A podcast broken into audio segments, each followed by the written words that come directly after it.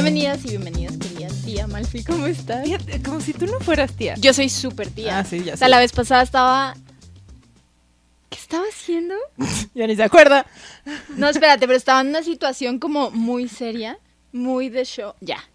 Estaba en, en, en Hermosillo viendo el show de Enjambre así, wow, un momento más cabrón, sí, ya se va a acabar, a huevo, estuvo, salió todo bien. Y de repente me pillé haciendo... ¡No! Y yo, ¡no! ya soy, sí soy. El tema también que quería platicar eh, el día de hoy era cómo podemos aprovechar que somos testigos de ese tipo de estrategias y este tipo de, de cuestiones. Para tanto. Para, para, para tú como proyecto, porque muchas veces es como, yo qué, qué voy a ver de esas bandas, ¿Qué, eso qué, cuando pusieras atención y vieras cómo son sus estrategias de lanzamientos o de todo eso, sí podrías encontrar muchas cosas muy chidas. Yo encontré cosas con 24 horas de trabajo con Ceso Neón. Bueno, en persona. Para empezar, Connie Dos- dos trabajó semanas. con Ceso Neón. Dos, lo puse en Twitter y a nadie le importó. Entonces dije, ¿Los tagueaste? no. Ah. Ah. Pero, pero aprendí cosas muy Miranda, por favor, pon el link del tweet. Y después va- ve cómo ve cómo avanza. Florece. Ajá, exacto. Este, Trabajas- cosas que Ajá. aprendí. Uno, son muy claros y eso amé con respecto a que sí y que no. 100%. 100%.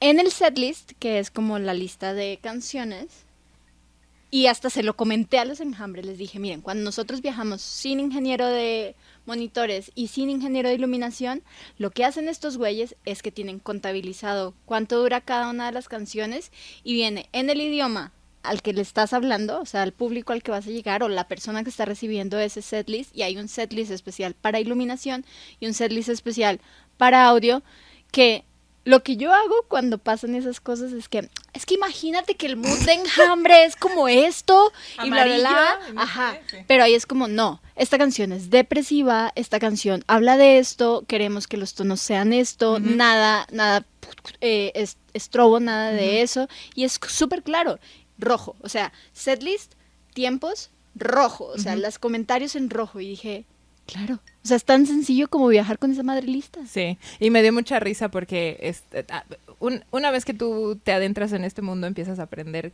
le- palabras, ¿no? Y me dio mucha risa con Connie porque me dice, ah, sí, tienen sus palabras clave. Y yo leí el setlist y decía ment. Y yo, no, es su discurso. Ahí tienen su espacio para hablar. Ment yo, significa discurso. y me dio mucha ternura porque es como hasta las bandas chiquitas tienen sus, sus ments. Pero bueno, y gracias a que he vivido grandes experiencias en este universo, que sigue siendo muy nuevo para mí, porque todo esto para mí empezó en el 2021. Ahorita nos contarán ahorita nuestras invitadas para cuándo, que en qué momento vendieron su alma al diablo. Este, mm, sigo aprendiendo muchas cosas, sigo conociendo a gente nueva, pero una cosa que sí es bien chida de este mundo es que conoces a gente súper chida Claro, y te haces amiga de gente súper chida. claro. Y da mucho gusto poder coincidir no solamente en la cuestión de, de la música, sino también en la cuestión laboral, porque las personas que están en este podcast no solamente son grandes amigas, sino que yo las admiro. Se chamean demasiado. otras áreas. Y chambean en el área de prensa. O sea, perfecto, match perfecto. Come Ya, on. vamos a mudarnos a una casa de retiro las tres. Vamos a comprar nuestra casa entre amigos. Pero bueno, eh, chicas, no, no está de más preguntarles y pedirles, por favor, que se presenten. Por favor, después de usted. Por favor. después de Eh, y cuéntenos primero, obviamente, cuál es su, eh, en, el, en la industria de la música y del entretenimiento, cuál es su puesto y después qué les gusta. Ok. bueno, eh, hola, yo soy Andrea Rojas y bueno, yo estoy, trabajo en Publimetro, se podría decir que es en la sección de entretenimiento, espectáculos. Básicamente lo que hago es hacer notas como virales, notas de farándula mexicana y demás, pero eh, también en mi trabajo está entrevistar eh, bandas, eh, cantantes, eh, actores de cine, de películas, de serie, de todo, y pues por ende también de K-pop. Me gusta mucho el K-pop. No voy a decir, bueno, o sea, no voy a decir todos los grupos.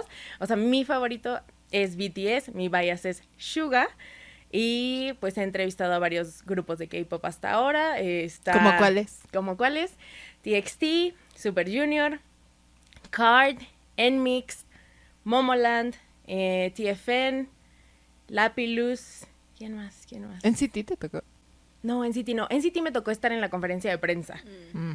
Y creo que de aquí es de donde salió como que toda esta plática, este podcast, de, caótica.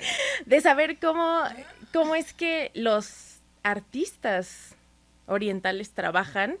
O sea, a mí se me hace fascinante. O sea, si un día tienen la oportunidad de ir a un concierto de K-pop, que los inviten, por favor, vayan. Yo creo que el mismo concierto que dan aquí y en otras 50 partes del mundo es igual. Siempre son muy agradecidos, muy respetuosos y vale mucho la pena, cada centavo. Entonces, Nice. Fer, Hola, hola a todos. Yo soy Fer, Fer Bravo. Eh, soy directora de arte en Sopitas, eh, diseñadora. Amamos sopitas. Hola. Yo creo que un poquito cuando las conocí, voy a hablar de cuando los conocí, Sí. fue en Jackson Wang. Fue en Jackson Wang. Eh, me presentaron a Andrea, me presentaron también a, pues, a otras colegas. Y eh, me llama mucho la atención que justo yo soy diseñadora, entonces muchas veces es como de, al diseñador nunca lo mandan a, a ningún lado, ¿no? Es como de- Sí, Estamos- en la oficina. Estamos en la diseñando. oficina y, y, sí nos enteramos de un montón de cosas. En Sopitas, por ejemplo, llevamos no solo música, ¿no? Es deportes, noticias, eh, de todo, ¿no? Entonces, eh, sí, justo un diseñador muy pocas veces les, nos toca, pero en Sopitas sí son muy abiertos de, de la TV.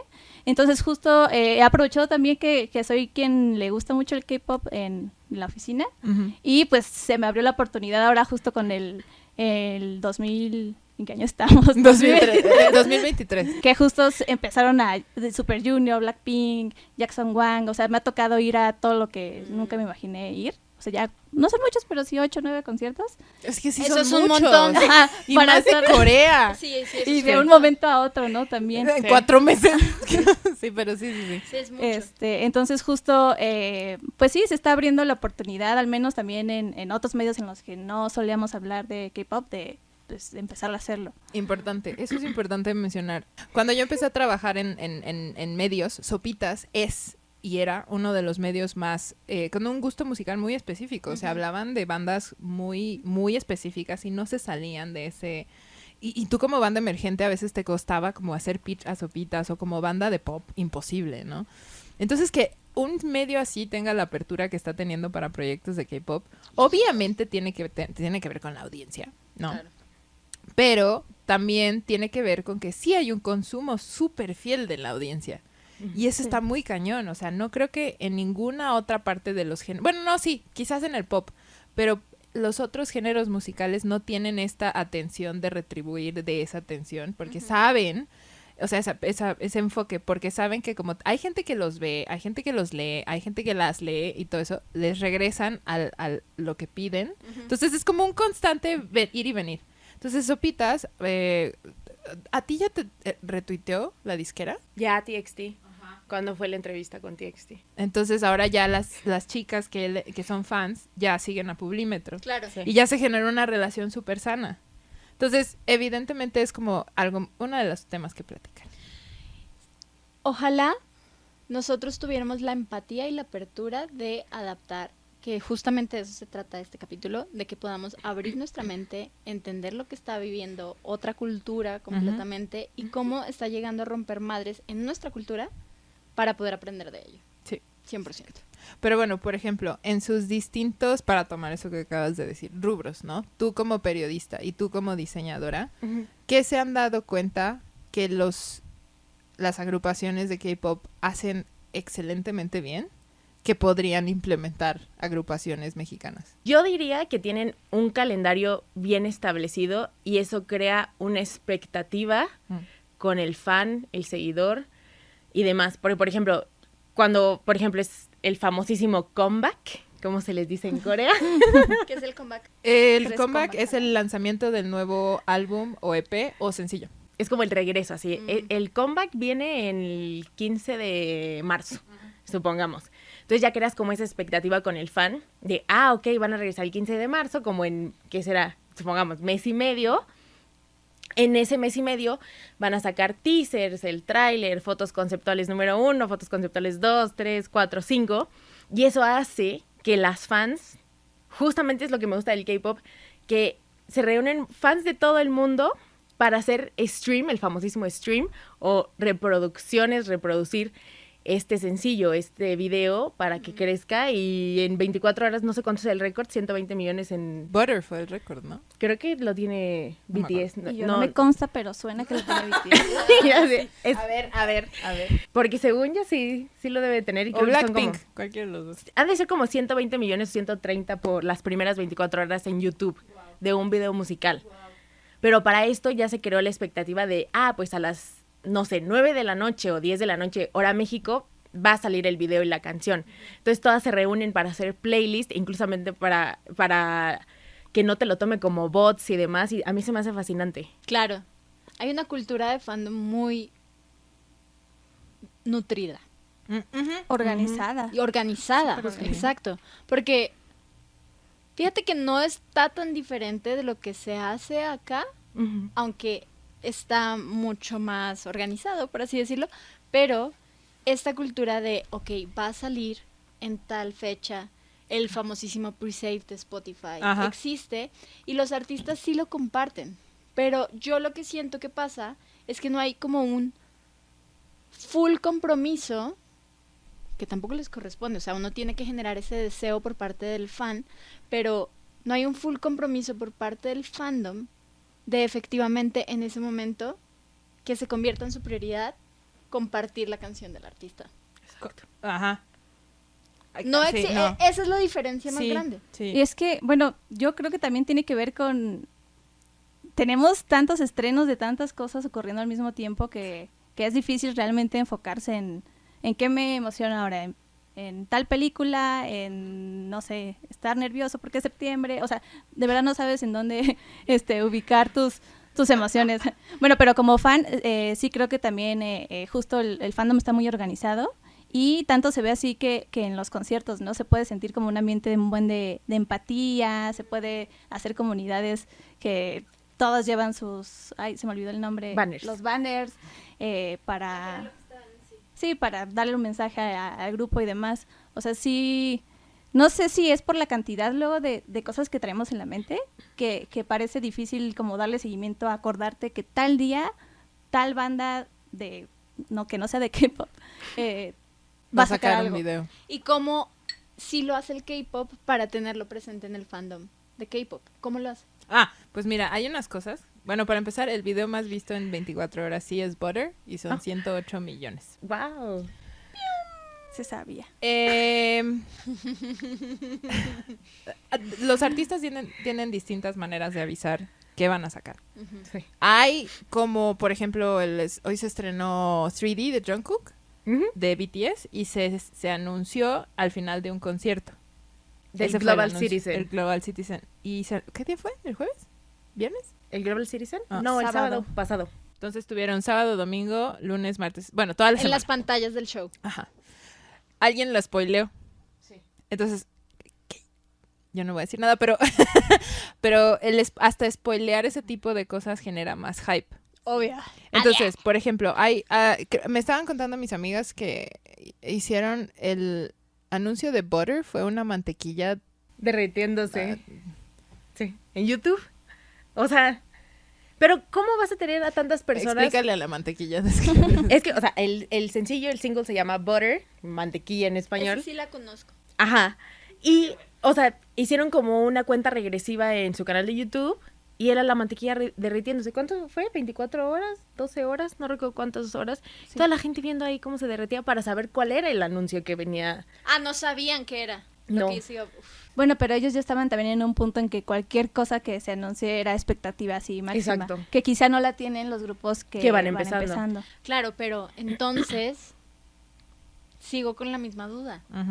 ¿Cómo hace el artista en desarrollo o ya desarrollado en una cultura que no sea la coreana eh, para generar esa expectativa y ese esa fascinación por parte de su fandom? ¿Por qué? Porque sí se hacen ese tipo de campañas.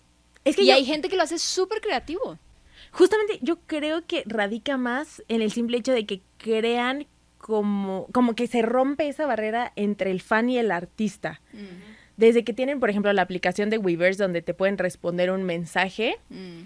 desde, o sea, a lo mejor he visto muchos TikToks y demás que se le llama como conducta parasocial, donde hacen videos en vivo. Por ejemplo, Jungkook, vamos a retomar hablando de 3D. Se graba en, en la cama. O sea, está durmiendo y hace un en vivo y todo el mundo lo ve.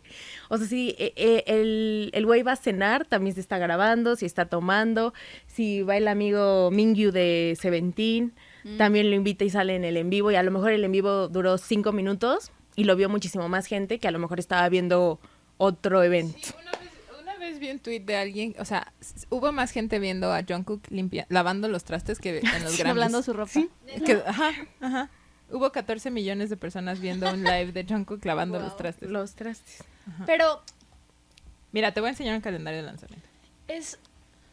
Ahí los artistas occidentales, yo creo que no. Ah, y esto es público. O sea, por ejemplo, como que ellos sí marcan muchísimo eso El de no- artista el fan. artista fan de, Sí, oye, no te sí metas cierto, en mi ¿eh? vida. Sí.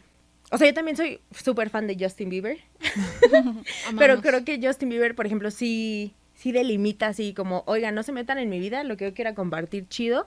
Y hay veces que pasan seis meses y no tienes ni idea ¿De qué, de está qué onda con Justin Bieber. Y por ejemplo, con los, los grupos de K-pop, a lo mejor pon tú que no tienes una actualización diaria, pero sí una vez por semana.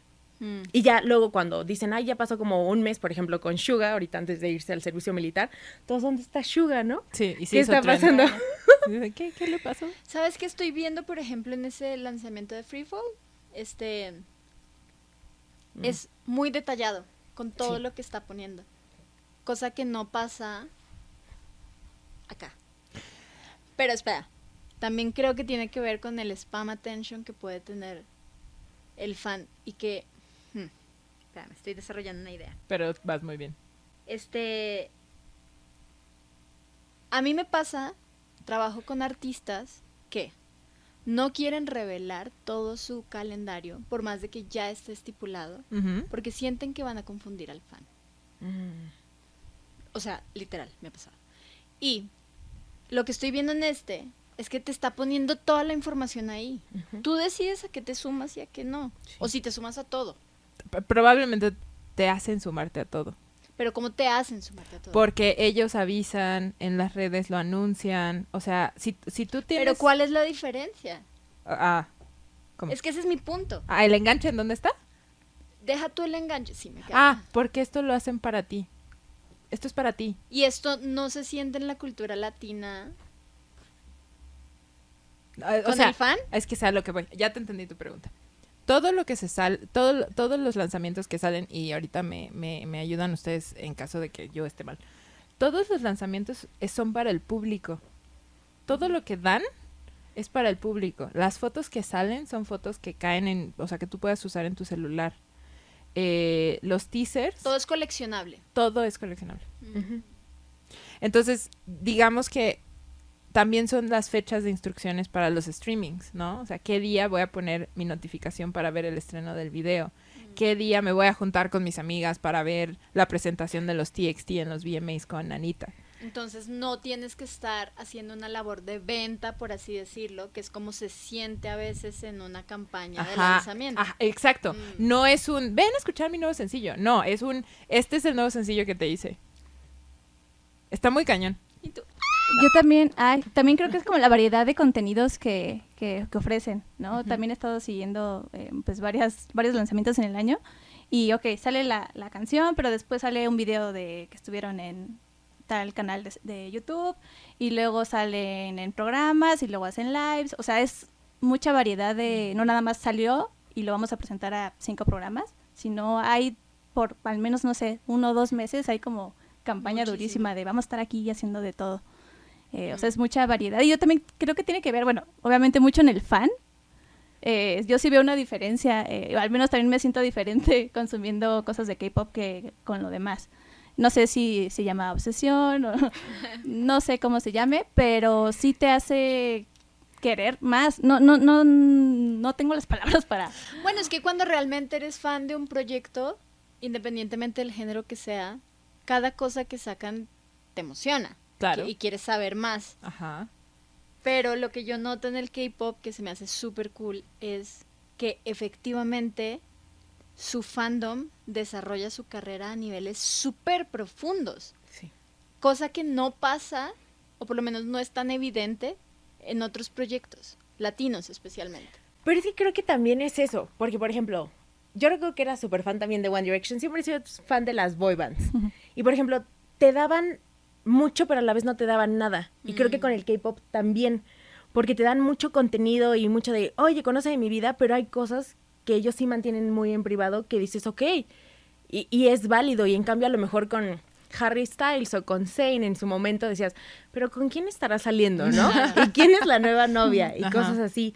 Como que sí te doy, pero no te doy todo. Mm. Y yo lo veo más así. Te y tengo eso hace que te enganches, exacto. Algo que yo me he dado cuenta, por ejemplo, Blackpink, ¿no? Ejemplo. Yo eh, sé muy poco de Blackpink, pero entiendo la importancia que tienen en la industria, ¿no? Yo las observo y... Ta, tarara. Sí me la sé. Ah. Es de Blackpink, Sí, ¿no? sí, es. Esa sí me la sé. loop. Este. Eh, ay, claro, sí está. Pero a, a mí me gusta mucho Lisa, por ejemplo. Sí me gustan sus canciones y, y, y como que entiendo el concepto de Lisa. Pero sin la necesidad de meterme mucho en el universo Blackpink, entiendo el concepto de las otras tres. Como que es muy obvio la personalidad, cómo son, qué les gusta. Tú me habías dicho algo, o hablamos en un capítulo borrado por la humanidad.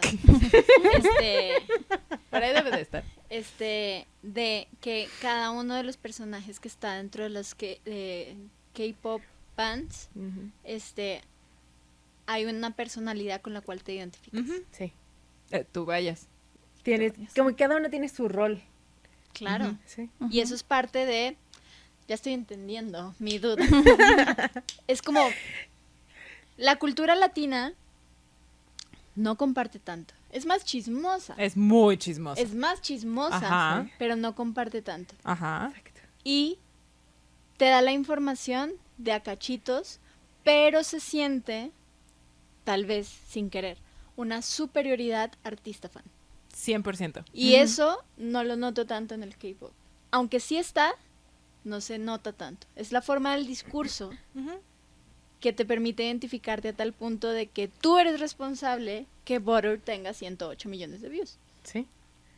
Esa es la diferencia. Y siempre te van a agradecer. Esa es la diferencia. Siempre te van a decir gracias. Ahora, ¿cómo hace eso?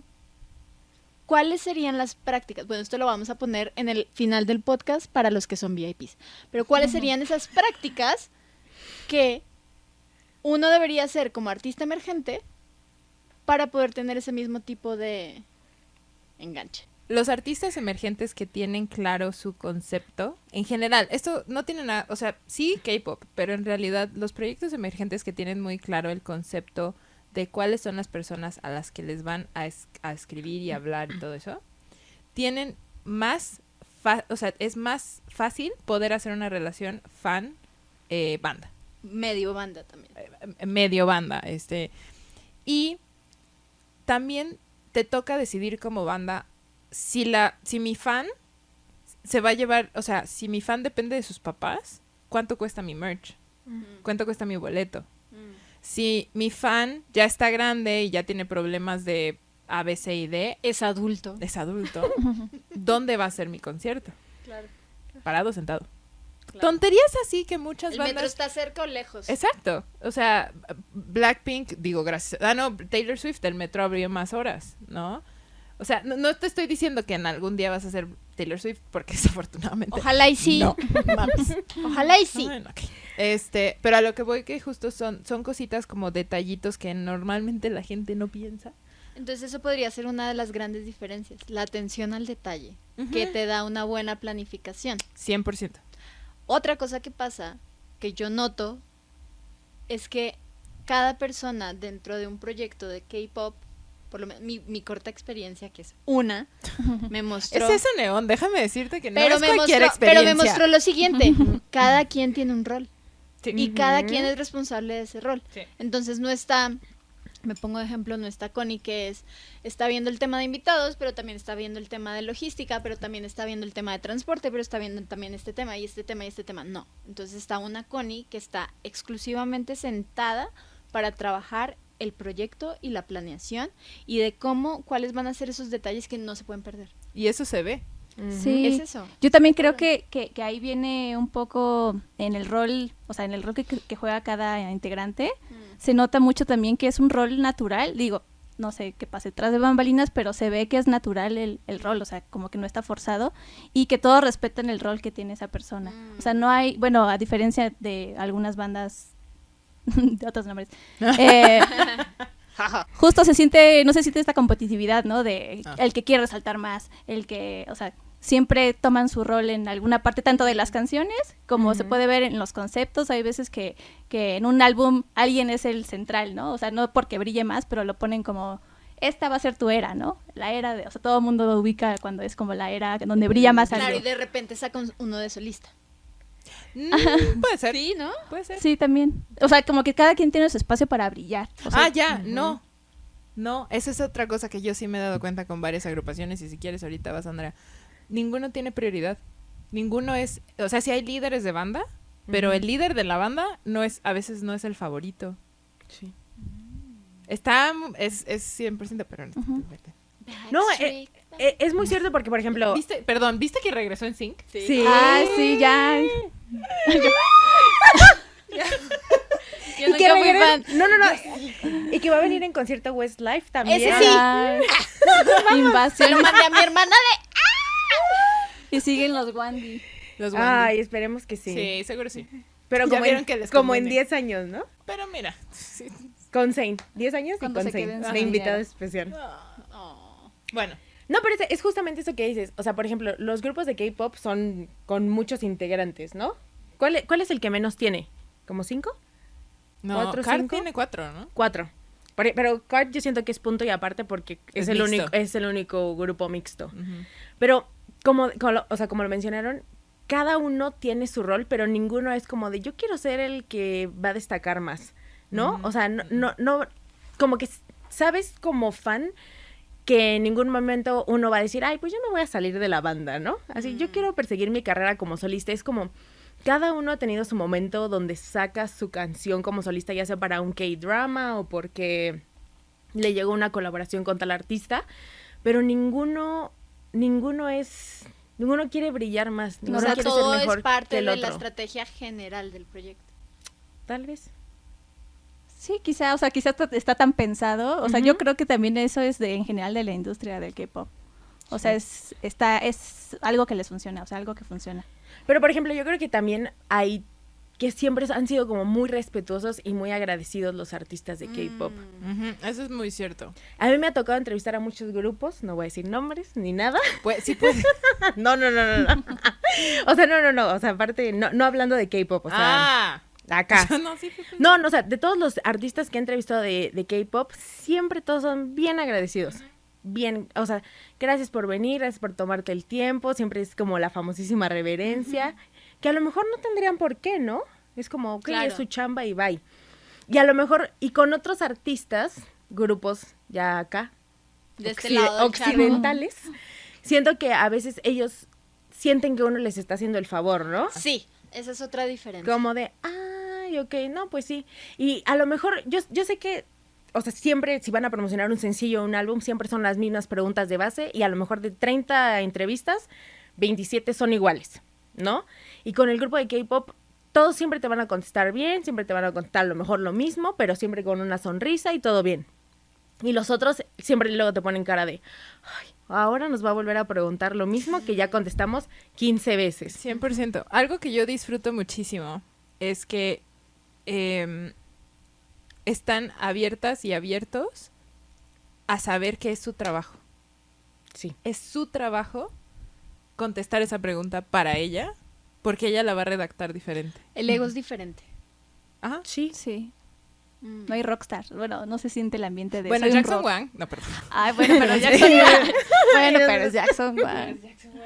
Es que eso está, eso está muy interesante porque esta conversación me está gustando mucho. Ah, ¿verdad? Ah, Sí, sí, sí. mm. Porque es que también, también lo que está pasando es un tema cultural muy fuerte. Es un tema cultural y una diferencia donde podemos agarrar un montón de cosas positivas, como entender que tu chamba sí es contestar esas preguntas. Exacto. Tu chamba no es siempre decir, "Mm, es que no me siento bien para hacer esto, o define cuál es, eh, justifícame cuál es la razón para hacer esto. Ya no voy a hablar de ese tema porque es sensible. Pero, Sí. pero eso es algo, hable, una hable. práctica muy No. común de este lado. Pero nada más se trata de respeto, o sea, es como, yo hay veces que estoy triste, que acabas de llorar, que te pasó tal cosa, que estás enojada, que no dormiste y que dices, tengo que hacer mi trabajo y lo tengo que hacer bien, porque al final del día es mi, es mi chamba.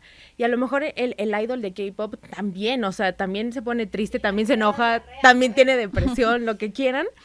Y al final del día ellos sí dicen, ok, yo le voy a contestar bien y voy a hacer mi chamba bien, porque ya estoy aquí, eh, porque es mi responsabilidad. Y en cambio el otro artista, el occidental, es como, ay, pues ya vámonos, ¿no? O luego te pasa que están y sacan el celular y tú dices, te estoy dando de mi tiempo, pues yo espero lo mismo, ¿no? Porque al final del día, creo que nosotros como periodistas que trabajamos en medios, yo voy a hablar bien de ti, ¿no? O sea, y si a lo mejor yo estuviera en otro rango un poquito más arriba, sería como, ah, pues me trataste mal, pues no voy a hablar de ti jamás, ¿no? No se publica. O sea, y, y ha pasado en mi medio que es como pues, con los, la gente de arriba, que, o sea, Ay, llegaron... no, esos son mamones, bye. No, no, no, pero por ejemplo, o sea, que a ellos les tocó hacer la entrevista a los jefes y el artista se portó medio mamón, ah, pues no te voy a volver a sacar nunca y en la vida vuelves a venir y no se vuelve a publicar ni una nota tuya. Claro. Y que a lo mejor uno no puede hacer eso porque pues no, no puede, ¿no? Y sí, y, o sea, sí puedes, porque la voz se corre. Pues sí, pero yo creo que al final del día creo que siempre debes de ser muy agradecido y debes de ser humilde. Y creo que cuando a mí me ha tocado entre- entrevistar artistas que van empezando, que a lo mejor llevan un año o dos, y como que uno tiene el ojo y dice, Sí. este güey va a llegar lejos. 100%. 100%. Sí, y, y a veces creo que el artista más grande es el más humilde. Sí, Sí. Y eso es- completamente de acuerdo sí. contigo. Y el que más entrevistas quiere hacer. Sí. A mí me ha tocado. Andrés le mama hacer entrevistas. Es que es muy bueno haciendo entrevistas. Sí, habla, habla muy bien. Eh, a mí me ha tocado que novio. los artistas más longevos que yo he visto en Malfico, o sea, que con los que más tiempo hemos durado, son los que me dicen, ¿cuáles son este mes? Y le mandamos así, y hace todas. En sus momentos, obviamente, no, algunos medios obviamente van a ser por mail o por voice note o algo así, pero son a los que mejor les va, porque sí muestran sus lo- siento yo que lo que observan en su cabeza es como me está dedicando un tiempo un momento de su vida en el que podría estar tomándose un café con sus amigos. Lo menos que puedo hacer es Es contarle responder. algo que estaría padre que platiquemos porque qué tal que ok es una banda nueva. Hay muy, muy poquita información de esa banda. Vamos a hablar de comida Claro, o sea es algo diferente. Ajá, vamos a hablar cómo grabé mi primer disco. Claro. Nadie lo sabe, se lo voy a contar. Ya sabes, entonces es como esa onda. Es como también aprende a darle el valor y el respeto a cada área de tu chamba que requiere atención. Esta, el área de prensa y de cómo te muestras al fan también, porque eso lo hablábamos en el, en el, el podcast que desapareció. Este, eh, otra de las cosas que hay que aprender es que, y hablábamos en ese podcast, de el valor que tiene el fan y la jerarquía que tiene dentro del proyecto que no está puesto en un organigrama en tu Mm, disquera o en tu mente ni siquiera es muy importante. Ah, el fan va hasta arriba. El fan va hasta arriba y de este lado el charco no necesariamente o no en todas las agrupaciones. Entonces, uno al contrario da por sentado que el fan debería, que el medio debería, que tú como empleado dentro del proyecto deberías. Ajá. Ese es mi punto. O sea, por eso me encanta esta conversación. Porque es una cultura tan diferente donde se respeta al otro y no importa quién está arriba, quién está abajo, tú mereces la atención en el momento. No mereces. Trabajas por ella. Claro. ¿Sí me explico? O sea, trabajas para que tu tiempo sea valioso para la otra persona. Mm, Me encanta. Sí, ya sé. En cuestión de diseño, están brutales. O sea, ¿Eso te enamoró? Eh, sí, lo, lo visual, sí. O sea, el concepto que, que traen, o sea, me gusta mucho que cada era de, o sea, de una, de una agrupación tienen como muy bien definido, ¿no? Esta vamos a ser super rockstars, en la siguiente vamos a estar como más pop. O sea, y todo tiene que ver justo también como cómo se escuchan, ¿no? Eh, realmente, era- coincide con el disco. Sí. sí, de- o sea, realmente ándale. ¡Esa sí la conozco! Sí, bueno, realmente empecé, o sea, a escucharlo más antes de ver videos, antes de, o sea, me gustaba, ya saben, la carátula, está bonita. Eh, porque muchos eh, siento que tienen este concepto cuando empiezan a, a ver K-pop, o sea, a ver en YouTube Visual, videos ajá. y música, Sí. siento que es otro, no sé, te da como otras vibes, como muchos de los que no le han entrado es como de, está raro, ¿no? O sea, está muy loco, está muy colorido, ¿qué onda con sus videos? Hay unos que están padrísimos, ¿no? O sea, dicen, ay, qué padre, eh, pero siento que te da, no sé, me gusta a mí más escucharlo primero y luego ya como relacionarlo con algo visual. Visual. Ujú. Eh, pero, pues sí, creo que gran parte de, de los grupos de, de K-pop, oh, me regreso un poquito a lo que estábamos hablando de los primeros, o sea, como los novatos. New Jeans, ¿puedo hablar de New Jeans? Obvio. Yo. Eh, a diferencia de, de- yo, a diferencia de otros grupos que justo hacen esta anticipación de, que justo hacen esta anticipación de tres meses o años, ¿no? Porque entrenan por años para debutar en cierto día. eh, sacaron Ah, el video de de la la, nada. nada, así de la nada. Entonces creo que eso fue muy diferente, ¿no? Para el público de, pues, de todas partes, bueno, de, de Claro, Corea. pero vuelve a, a mencionar, vuelve a traer a la mesa cómo tienes un fandom tan leal y tan cautivo que no importa la estrategia. O sea, la estrategia puede cambiar. No existían fans. Era un grupo nuevo. fue- o sea, fueron, Y debutaron son sin La avisar. banda de K-pop más exitosa del momento. Justo este debutaron sin avisar absolutamente nada y casi siempre como que guardan los videos para salir, ya sabes, un mes y en dos meses sacamos otro, o sea, como para que estén ansiosos de más. Y ellas sacaron todo así, una, un video y luego otros, Otros, tres. o- sí. Sacaron el... Pero era Ese éxito que tras ¿no? éxito. O sea, de que vas a pasar a huevo. Pero las justo... canciones son buenísimas. Sí, Buenísimas. Sí. Sí. No hay ca- yo creo que no hay una canción de New Jeans que no me guste. Sí. y mira que tu tía tiene gustos raros. Es muy fácil de escuchar. Yo siento que ya son muy fáciles de escuchar. O sea, el, y va, y bueno, ya cuando las escuchaste y las ves y el concepto que traen, todo te hace clic. O sea, dices, me encanta, ¿no? Sí. en automático. Eh, y es, es un fenómeno, pues raro, ¿no? O sea, de que no anunciaron Sí, para claro. nada. No es lo usual. No es lo usual, pero creo que también eso fue clave porque, bueno, hablaré de las Baby Monster. Baby Bueno, Monster. Baby Monster. Que ellas, este, justo, bueno, se dice que con ahora que Blackpink está como en rumores de no sabemos si van a regresar o no, este, pues estaban preparando otro otro grupo, ¿no? Backup, preparemos el backup. Y siento que ya la anticiparon tanto, o sea, ellas, ya no me acuerdo del año pasado, empezaron como a anunciar, ah, sí, las próximas siete, creo, seis, no sé cuántas son. Mucha expectativa, mucha expectativa, lanzaron creo que un teaser y hasta la fecha no ha salido nada, ¿no? Pero todo el mundo expectante. No. ¿No? Creemos, o sea, yo lo ¿no? que siento es que ya, ya, ya hubo otras cosas. Otras prioridades. Otras prioridades, dices tú. O quizá vieron la competencia y dijeron, creo que por ahí no va, ¿no? Eh, Qué interesante. Pero sí está, o sea, a pesar de que tienen su modelo, quizá ahorita un- varios grupos vayan a copiar esa estrategia de no hay que hacer tan... eh, Es que hay miles de estrategias. O sea, en realidad no hay una estrategia, hay miles de millones de diferentes estrategias. Y también en qué plataforma estás. Claro. O sea, por ejemplo, New Jeans no, no salió de una disquera como independiente, así como que nadie conociera, ¿no? O sea, tenía el Mm. impacto que tiene Hype. Hype tiene sus subdisqueras son Source, eh, Pledis, ah, Adore y Big Hit. Ajá. Eh, y, o- y todas son dentro de la misma plataforma. Claro. Entonces un, estrenan en el canal de Hype, donde están todos, bueno, casi siempre estrenan en el canal de Hype muchas cosas en donde están todos los viewers de las otras campañas. Eso hacía Fueled by, Fueled by, by Raymond.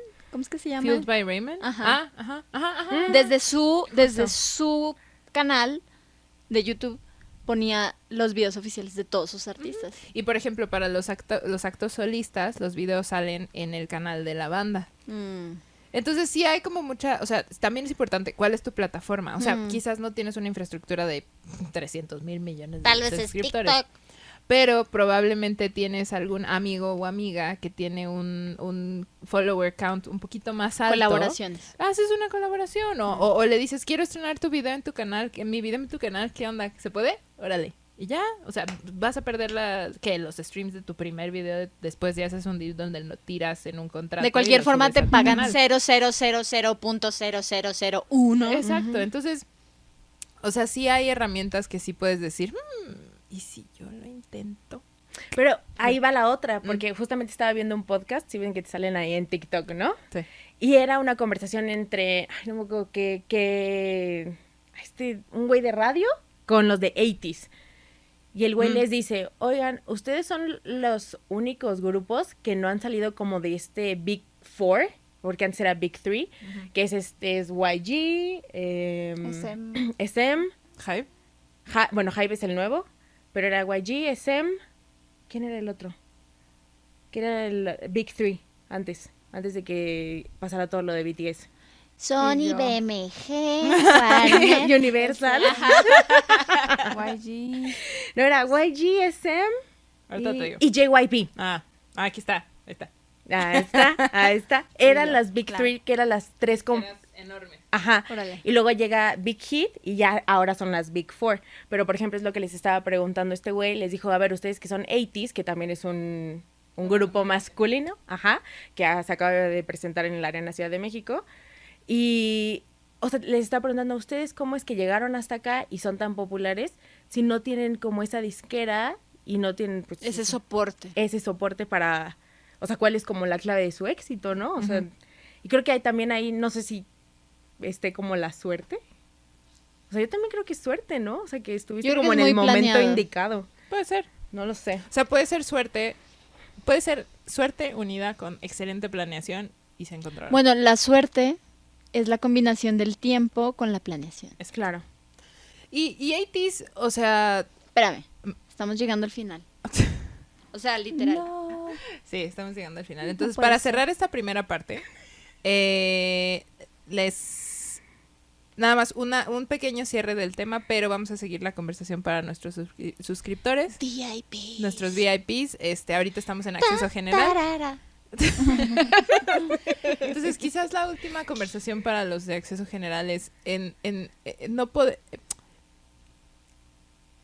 Entiendo que la crítica al K-pop está disminuyendo, porque yo siento que cada vez es menos la gente que te dice, ay, ¿te gusta eso? Ya sabes, o, o, o, por ejemplo, yo que trabajo con proyectos así, eh, la gente ya no me critica, ya es como... Por lo menos no en tu cara. Ah, pero antes sí lo hubieran hecho. Sí, sí, sí. Ah. Yo, lo, yo lo- no, no te critiqué nunca, pero sí, sí, sí me burlé. Sí te burlaste. No, y, no, y- y viniendo de ti es, o sea, burlate lo que quieras, no pasa nada. Pero a lo que voy es esta onda de que ya, ya no es tan, o sea, Ocesa tiene un departamento de K-pop, Sí, claro. ¿no? Entonces, sí hemos observado que, que el hecho de que ahora ya pueden venir y ya saturaron el mercado, este, habla de que hay un público muy fértil en México para ser fan. No, y yo no veo a mucha gente tomando Riendas. Digo, hay gente que hace covers, ¿verdad? De canciones y no funciona. Hay todo. Hay todo en la villa del señor. este señor. Pero bueno, eh, nada más para cerrar esta parte, chicas. em, digamos que si ustedes pudieran, igual, desde su, desde su rubro, no lo van a contestar ahorita, sino vamos a dejarlo en cliffhanger. La pregunta va a ser, desde su rubro, ¿qué le recomendarían a las bandas emergentes eh, que tomaran en cuenta qué hacen las bandas de K-pop para eh, mejorar sus estrategias de comunicación? Y gracias a todos los que están en general, nos vemos en VIP. Bye. Adiós.